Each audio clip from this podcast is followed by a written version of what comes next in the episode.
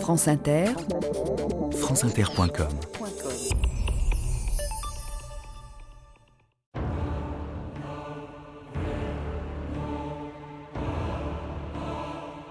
Jamais depuis le temps d'Alexandre, il n'y eut un tel pour faire la guerre. Jean Cuvelier, La vie de Bertrand du Guesclin, 1385.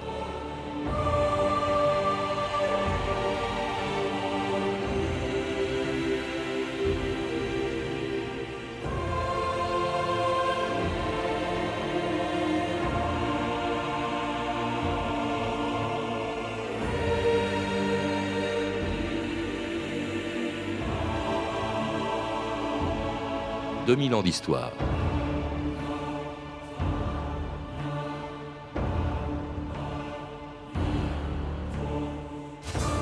Le 9 mai 1429, le lendemain du jour où elle prenait Orléans, Jeanne d'Arc chargeait un de ses compagnons d'armes d'envoyer un anneau d'or à la veuve d'un homme mort 50 ans plus tôt, Bertrand du Guesclin.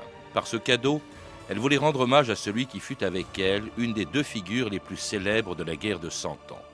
Né en 1320 à Bron, non loin de Saint-Brieuc, rien ne prédestinait pourtant du Guesclin à devenir un jour le chef des armées du roi de France. Issu d'une famille de la petite noblesse bretonne, prodigieusement laid, ne sachant ni lire ni écrire, brutal et bagarreur, il n'était jusqu'à l'âge de 37 ans qu'un petit chef de bande harcelant les Anglais dans la forêt de Brocéliande. Totalement inconnu, jusqu'au jour où en 1337, sur la place des Lys à Rennes, du Guesclin participait à un tournoi organisé en l'honneur du mariage de Charles de Blois avec Jeanne de Penthièvre. Messire, qui dois-je crier? Vous n'avez ni parement ni armoirie qui vous fasse reconnaître. Monseigneur, s'il ne dit point son nom, c'est qu'il attend de l'avoir mieux illustré encore. Mais qui est-il? Bertrand Par Madame la Comtesse de Penthièvre, reine du tournoi, nous proclamons Messire Bertrand du Guesclin, vainqueur de la joute au prix de votre valeur. Comme il est dommage que tant de vaillance ne soit dépensée qu'en combat courtois. L'Anglais tient le duché, messire Bertrand. Nos droits seraient heureux d'avoir champion tel que vous. Madame, qu'il vous plaise de me dire où sera la guerre. Pour l'amour de vous, je m'y rendrai. Georges Binois, bonjour. Bonjour. Alors, la guerre, c'était la guerre de 100 ans à laquelle vous venez de consacrer un très beau livre, publié chez Perrin, un livre très complet.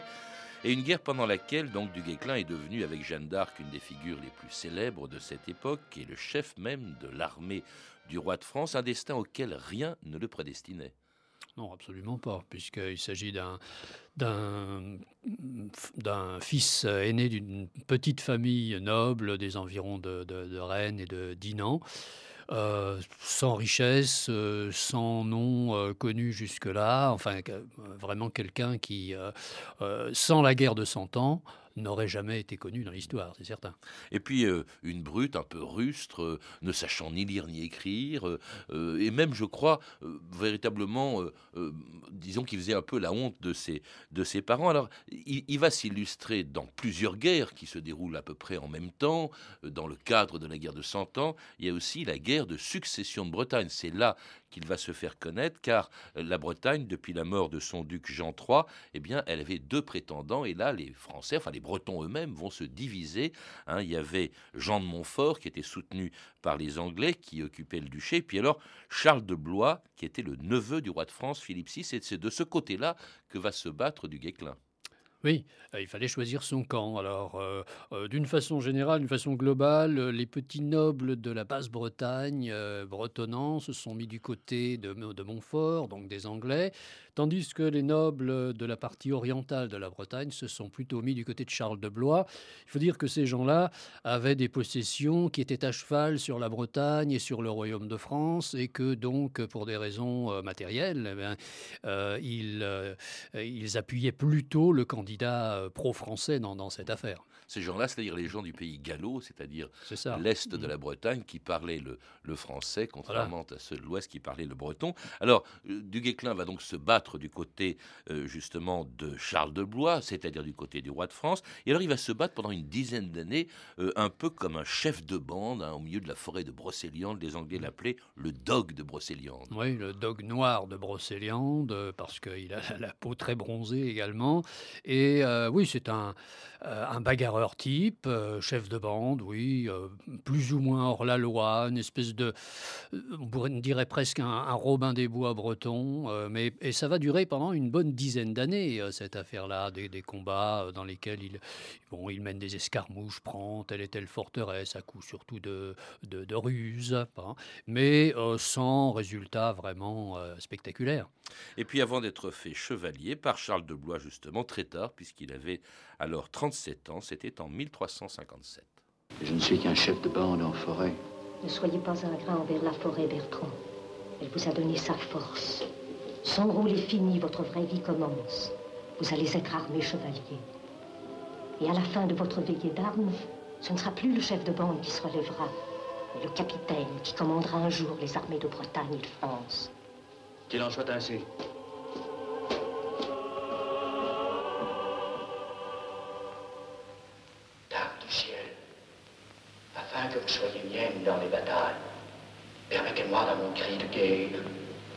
Au mien,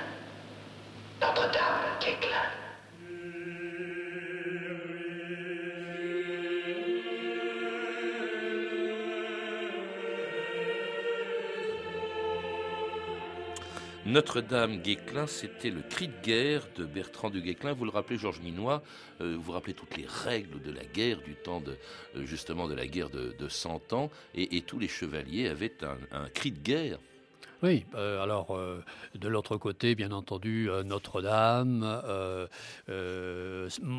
Saint-Denis, enfin, ça, variait, oh, ça pouvait varier suivant évidemment les saints qui étaient les plus honorés dans telle ou telle partie de, la France, mais on choisissait le cri de, guerre qui qu'allaient crier les hommes à la bataille. Euh, le, jour même de la bataille, je dirais, en fonction de celui qui euh, était choisi comme le chef, parce que ça peut paraître assez surprenant, mais c'est très souvent le jour même de la bataille qu'on choisit le, chef, celui qui va commander sur le terrain. Et ce sera souvent le cas de, de Duguesclin, chevalier donc euh, assez tard, à l'âge de, de 37 ans, et au moment où se termine la première phase de la guerre de Cent Ans après un traité qui va faire perdre à la France à peu près le quart de son territoire, euh, Georges Minois. Oui, le fameux traité de Bretigny. Euh, la guerre de Cent Ans, on le sait, euh, pendant longtemps a été une guerre absolument catastrophique pour les Français, avec plusieurs traités qui lui ont fait, qui ont fait perdre au roi de France progressivement quasiment tout le, territoire, ou tout au moins jusqu'à, jusqu'aux deux tiers des territoires. Alors à Bretigny, en 1360, effectivement, Édouard III enlève à la France oui. Édouard III, le, roi d'Angleterre, donc enlève à la France euh, tout le quart sud-ouest du, pays. Euh, il possédait d'ailleurs par conquête également Calais à cette époque, après un épisode fameux, bien entendu. Alors c'est euh, et, en plus la France à, ce moment-là est complètement exsangue, dévastée, mm. ruinée. Avec un roi prisonnier, hein, Jean le Bon, le successeur de Philippe VI. Le roi n'est plus là. Le roi est à la Tour de Londres, oui. il y a les désordres un petit peu partout. À Paris, c'est la Révolution enfin la situation. Marcel, oui. Donc euh, la situation euh, à, l'époque est absolument catastrophique. Et, où se prolonge, enfin, se déroule une, autre guerre encore, toujours dans le cadre de la guerre de Cent Ans, mais alors que la paix est signée, peu précaire, signée avec l'Angleterre, il y a une guerre qui se déroule en Normandie, qui est ravagée par le roi de Navarre, Charles le Mauvais, une guerre dans laquelle justement Du Guesclin va se distinguer. Oui, alors ce Charles dit le Mauvais, enfin bon, le. Oui, euh, c'est pas ses admirateurs qui l'appelaient comme ça. C'est certain, il était sans doute pas plus mauvais que les autres, euh, mais euh, il était donc roi de Navarre et il était prétendant, il avait des droits sur le royaume de France également. Il y avait, il y avait trois, trois prétendants, il y avait donc le, le, le, Valois, il y avait le roi d'Angleterre, Édouard III, et puis il y avait ce Charles le Mauvais, roi de Navarre, qui était petit-fils d'un roi de France par l'intermédiaire de sa, de sa mère. Et ce personnage avait des territoires très étendus en Normandie, notamment euh, dans le Cotentin et en basse Normandie. Et euh, donc une des tâches de Duguesclin va consister à essayer de le déloger de ces territoires normands. Et c'est contre lui d'ailleurs que Duguesclin va remporter sa première grande bataille, celle qui va le faire connaître au-delà des, limites de la Bretagne, qui est la bataille de euh, Cocherel. C'est cette bataille qui fait sa renommée, c'est cette bataille aussi qui le fait ou qui lui permet de devenir très proche du roi de France, euh, qui est devenu Charles V. Oui, parce que bon, le roi venait, le roi Jean II venait tout juste de mourir, le roi prisonnier, et c'est donc Charles V, nouveau roi, euh, qui qui entreprend de reconquérir cette Normandie. Alors à, Cocherel, effectivement, du Guesclin a été choisi par euh, les, autres personnages importants comme le plus capable, le plus à même de diriger les troupes. Et euh, il remporte là une victoire remarquable avec des effectifs je dirais, euh, relativement limité, c'est vrai, mais c'est une victoire assez, assez éclatante et dans laquelle euh, du Guesclin fait preuve de certains dons euh, tactiques assez exceptionnels. Et donc se fait remarquer par Charles V, par le nouveau roi, auprès de quel, dites-vous, Georges Minois, il va jouer le même rôle que Saint-Éloi auprès de Dagobert, que Sully auprès d'Henri IV, que Richelieu auprès de Louis XIII. C'est assez extraordinaire, brusquement, la confiance que Charles V, les deux hommes étant totalement à l'opposé l'un de l'autre, n'ayant pas eu tout le même même caractère ni le même mode de vie, ils vont être très proches l'un de l'autre. Oui, très proches, tout en étant effectivement euh, complémentaires. Ils sont surtout complémentaires. Euh, du Guesclin, bon, c'est un petit peu la, brute analphabète qu'on a évoquée tout de suite. Euh, ça va donc être l'épée du roi. Euh, et euh, euh, du Guesclin admire dans ce roi la sagesse de Charles V, Charles le Sage, sa culture, tout ce que du Guesclin n'a pas, et vice-versa. Le roi qui physiquement est faible, Charles V ne, pouvait pas se battre. Hein. Il, était, il avait de, la difficulté à, soulever une épée. Donc Charles V, il lui faut un, personnage, un guerrier mais en même temps un guerrier qui ne soit pas quelqu'un de, la grande noblesse, euh, qui peut toujours être dangereux, bien entendu. Alors du Guesclin, c'est donc le personnage idéal pour lui. C'est le bras fidèle, qui n'a pas de prétention politique, euh, qu'on va donc, auquel on va donc euh, pouvoir confier toutes les tâches guerrières. Alors parmi ces tâches guerrières, il y en a une qui était très importante, c'est que la France, malgré la trêve provisoire conclue avec les Anglais, était, avec la Normandie, ravagée par euh, Charles le Mauvais, euh, il y avait aussi le soulèvement d'Étienne Marcel, et il y avait aussi, alors ravageant toute la France, ce qu'on appelait les grandes compagnies. C'était quoi les grandes compagnies, Georges Minois? Alors les grandes compagnies, ce sont des, des troupes de mercenaires euh, parce qu'une des innovations de la guerre de Cent Ans, en tout cas pendant la guerre de Cent Ans, euh, euh, les rois de France ont de plus en plus recours à des troupes soldées, à des mercenaires, parce que les armées féodales traditionnelles devenaient un petit peu désuètes. Donc on a affaire on recrute des troupes de, mercenaires qui obéissent chacune à un chef de bande. le problème, c'est que, évidemment, lorsqu'on signe un traité, ces mercenaires se retrouvent en chômage. Et euh, comme ils n'ont pas d'autre occupation que de faire la guerre, comme ils ne savent pas faire autre chose, euh, en fait, eh bien, qu'est-ce qu'ils font? Eh bien, Ils se mettent à vivre sur le terrain, à, piller, saccager, euh, alors comme de, véritables nuées de sauterelles, je dirais, hein, à travers tout le, royaume. Alors là, après le traité de Bretigny, notamment, voilà des milliers de gens, de, semi-brigands qui se retrouvent sans emploi et dont il va falloir essayer de se débarrasser. Et c'est ce que Charles V demande à Du Guesclin.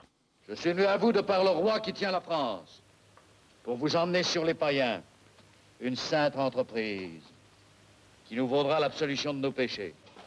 C'est en Espagne que je peux vous mener. Vous serez bien payé. Je vous ferai délivrer par le roi de France cent mille florins d'or. Dis-nous, Gueclin, que veut ton roi de France Nous faire suer Dieu sait quel soir Nous mener noyer comme chiens galeux? Les chiens galeux, le roi ne les noie pas. Il les fait pendre. Et si vos hommes restent en ce pays, leur gorge pourrait bien apprendre ce que pèse leur cul.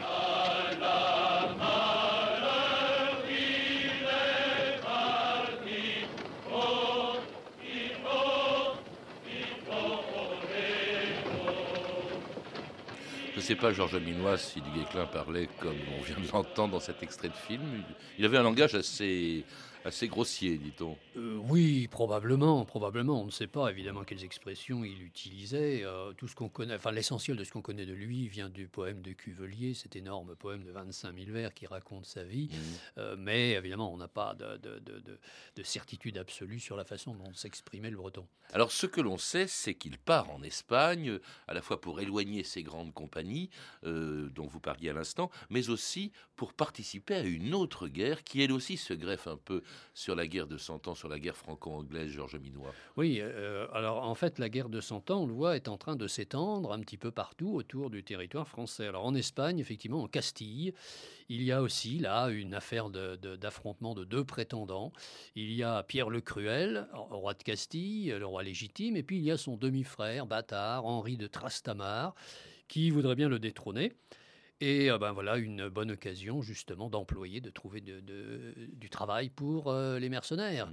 Euh, qu'ils aillent aider Henri de Trastamare à renverser Pierre le, Pierre le Cruel. Pour le compte du roi de France. Pour le compte du roi de France, qui permettra donc d'avoir au sud une Castille alliée de la France, qui était très important parce que la flotte castillane était l'une des plus importantes de l'époque et contre les Anglais, c'était un auxiliaire non négligeable. Alors là, du Guesclin va se distinguer pendant cinq ans. Euh, il va même être euh, fait prisonnier. On va demander pour lui, d'ailleurs, ou plutôt je crois que c'est lui qui va la fixer, une rançon. Vous en parlez longuement, Georges Minois, le système des rançons qui peut nous surprendre aujourd'hui, parce que, vous le rappelez, au fond, les chevaliers se faisaient la guerre, moins pour tuer l'adversaire pour que pour capturer des gens dont ils pouvaient tirer une rançon. Oui, euh, alors... Ceux qui se faisaient tuer, évidemment, bon, c'est la piétaille, des gens dont on ne peut rien tirer. Mais entre chevaliers, euh, ce qui est intéressant, c'est de se faire prisonnier, bien entendu, parce que là, suivant le rang de la personne qui est prise, on exige pour sa mise en liberté une euh, somme qui peut être considérable. Évidemment, ça, varie suivant le rang de cette personne. Je disais, alors, du Guesclin, par exemple, après la bataille de Narera, là, euh, il va être libéré contre une rançon qu'on estime être équivalent à 460 kilos d'or euh, fin d'aujourd'hui. Euh, quand on prend le roi de France, évidemment, alors là, euh, ça a été 5 tonnes d'or pour, pour Jean II.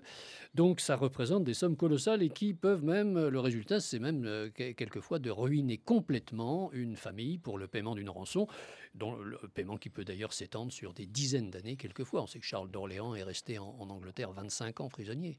Et dont le montant variait donc en fonction, vous l'avez dit, de la renommée du, du chevalier, si bien que euh, du Guesclin, quand il a été fait prisonnier en 1367 par le prince noir à Narera, eh bien, a fixé lui-même sa rançon. Messire, le prince noir. Or ça, messire Bertrand, comment allez-vous? Cela n'alla jamais mieux, monseigneur. Je suis le plus honoré chevalier du monde, on dit dans le royaume de France et ailleurs que vous me redoutez tant que vous n'osez me mettre en rançon. Voir, messire Bertrand. Pensez-vous que nous vous redoutions pour votre chevalerie? Fixez vous-même votre rançon. Fût-ce un fétu de paille, je m'en contenterai. N'ayez crainte, monseigneur.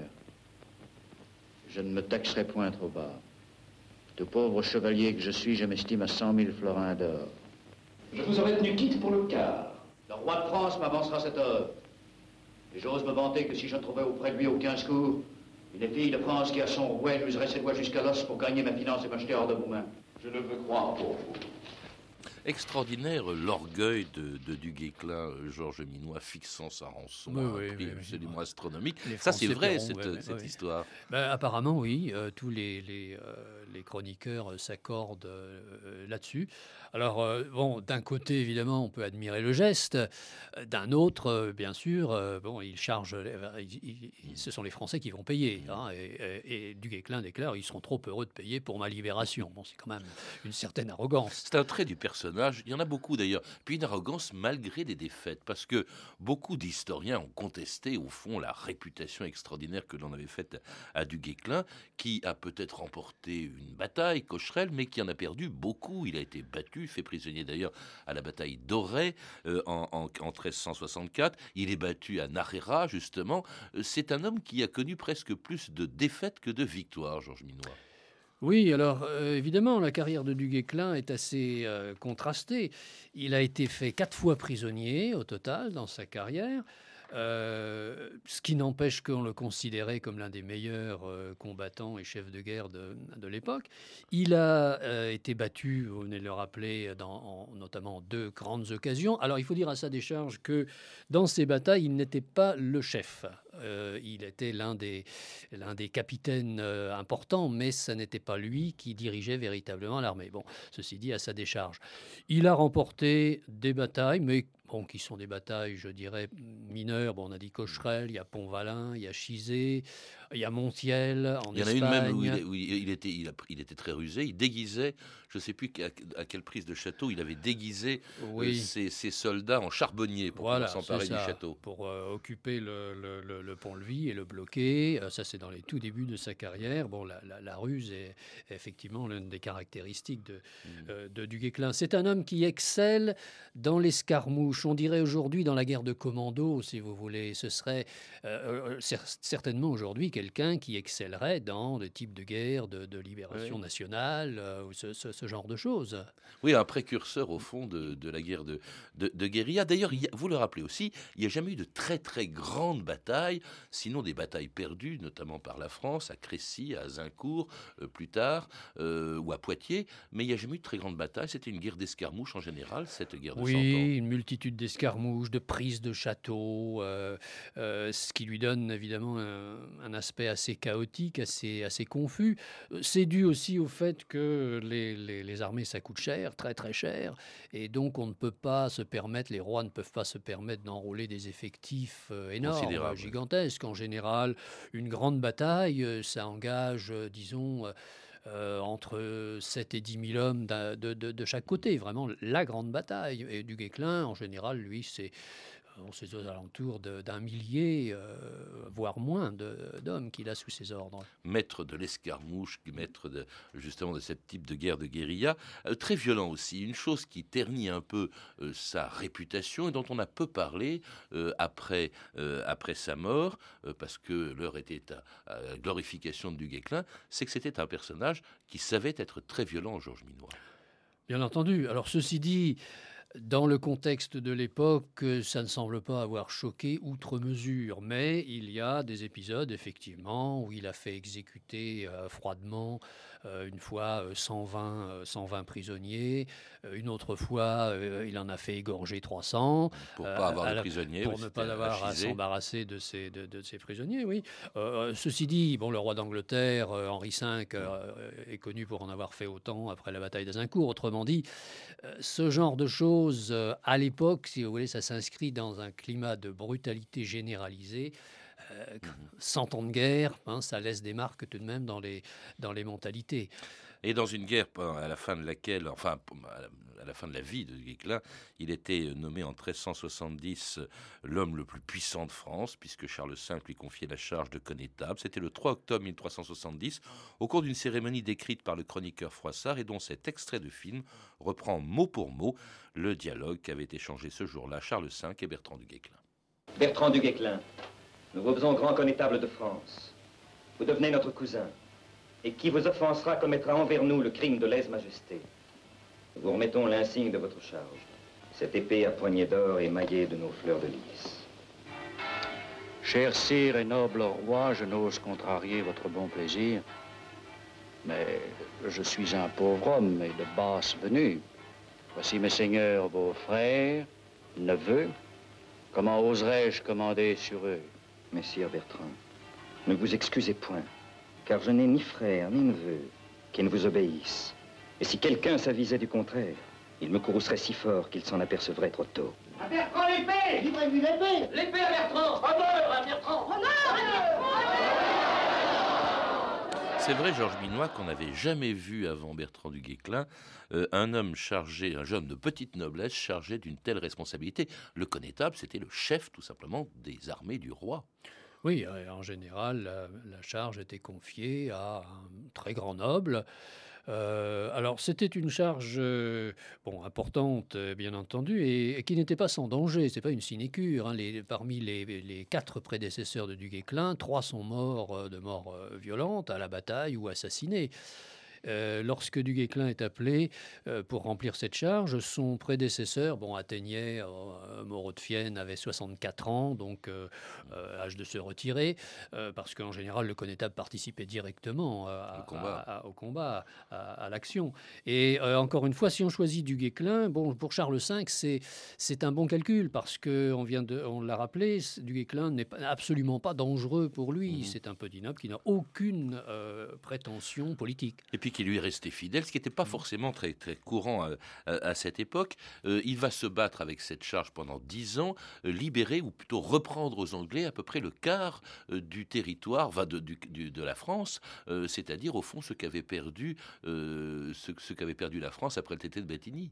Oui, lorsque Du Guesclin meurt en 1380, à peu près en même temps que le roi d'ailleurs, ben, on peut dire que le territoire français est quasiment libéré. Il reste bon, quelques fragments par-ci par-là, Calais ou Cherbourg, Brest, Bordeaux, Bayonne, mais l'essentiel a été effectivement libéré au cours de plusieurs campagnes dans les années 1370. Et alors quand il meurt, le roi de France, Charles V, auquel il est resté fidèle, Charles V. Alors, à l'époque, on faisait la chose suivante, c'est-à-dire qu'on dispersait le corps en plusieurs endroits, mais le squelette de Du Guesclin a été inhumé à Saint-Denis, c'est-à-dire dans la nécropole royale, ce qui était là encore exceptionnel, Georges Minois. Oui, c'est quasiment la première fois qu'un personnage qui n'était pas un roi euh, ait eu les honneurs de la basilique de Saint-Denis. Effectivement, le, alors le, corps, euh, c'est une euh, des anecdotes de, l'histoire posthume de Duclin. Le corps a été partagé en fait en quatre. Il y a le cœur qui est à Dinan, il y a les, les entrailles qui sont restées là-bas au puits, et puis il y en a encore d'autres morceaux à Montferrand, hein, mais le squelette, effectivement, a été mis à Saint-Denis, puis dispersé sous la Révolution. Puis commence une légende, c'est le mythe du Guesclin qui commence, entretenu par les chroniqueurs. On en citait, on citait Froissart, il y a aussi Jean Cuvelier euh, qui comparait du Guesclin à Alexandre, le roi Arthur, le roi Pépin le Bref, Godefroy de Bouillon, Saladin. Extraordinaire cette légende. À quoi servait-elle? Pourquoi est-ce qu'on l'a tant introduit? Pourquoi du Guesclin plutôt que d'autres grands chefs de la guerre de Cent Ans?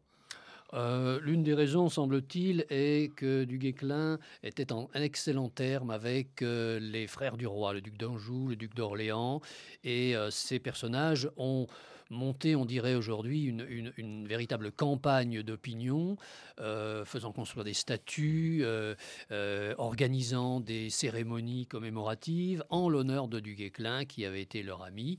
Et c'est une des raisons, probablement, de son, accession à ce statut. Alors, célébré partout, sauf en Bretagne. Il se trouve, vous le rappelez à la fin d'une biographie que vous avez écrite il y a longtemps sur Du Guesclin, que 600 ans après, on plastiquait encore les statues qu'il y avait de lui en Bretagne. Oui, au point qu'on on a quasiment renoncé maintenant à en placer d'autres. Parce que pourquoi, la, ben, Parce que euh, lors d'un des derniers épisodes de sa vie, Du Guesclin a été chargé par le roi de France de, d'occuper militairement la Bretagne, parce que le duc de Bretagne s'était mis du côté du roi d'Angleterre, donc il s'agissait de confisquer le fief, et il en a chargé du Guesclin, qui était d'ailleurs bien embarrassé dans cette euh, opération, et euh, certains Bretons ne lui ont jamais pardonné cette affaire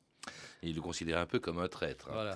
Merci Georges Minois d'avoir rappelé sa vie. Pour en savoir plus, je recommande la lecture de vos livres sur la guerre de Cent Ans en général, donc un livre passionnant, La guerre de Cent Ans, naissance de deux nations, qui vient de paraître aux éditions Perrin, ainsi que on peut lire aussi la biographie, mais c'était il y a un certain nombre d'années, que vous avez consacrée à Du Guesclin chez Fayard en 1993. À lire également, ça vient de sortir aux éditions Talendier, Du Guesclin et Froissart, la fabrication de la renommée de Bernard Guéné. Vous avez pu entendre des extraits du film Du Guesclin de Bertrand de Latour. Vous pourrez retrouver toutes ces références par téléphone au 32 30, 34 centimes la minute ou sur le site franceinter.com. C'était 2000 ans d'histoire à la technique Jean-Noël Vélan et Frédéric Potry. Documentation Emmanuel Fournier, Claire Destacan et Franck Olivard. Une réalisation de Anne Kobilac.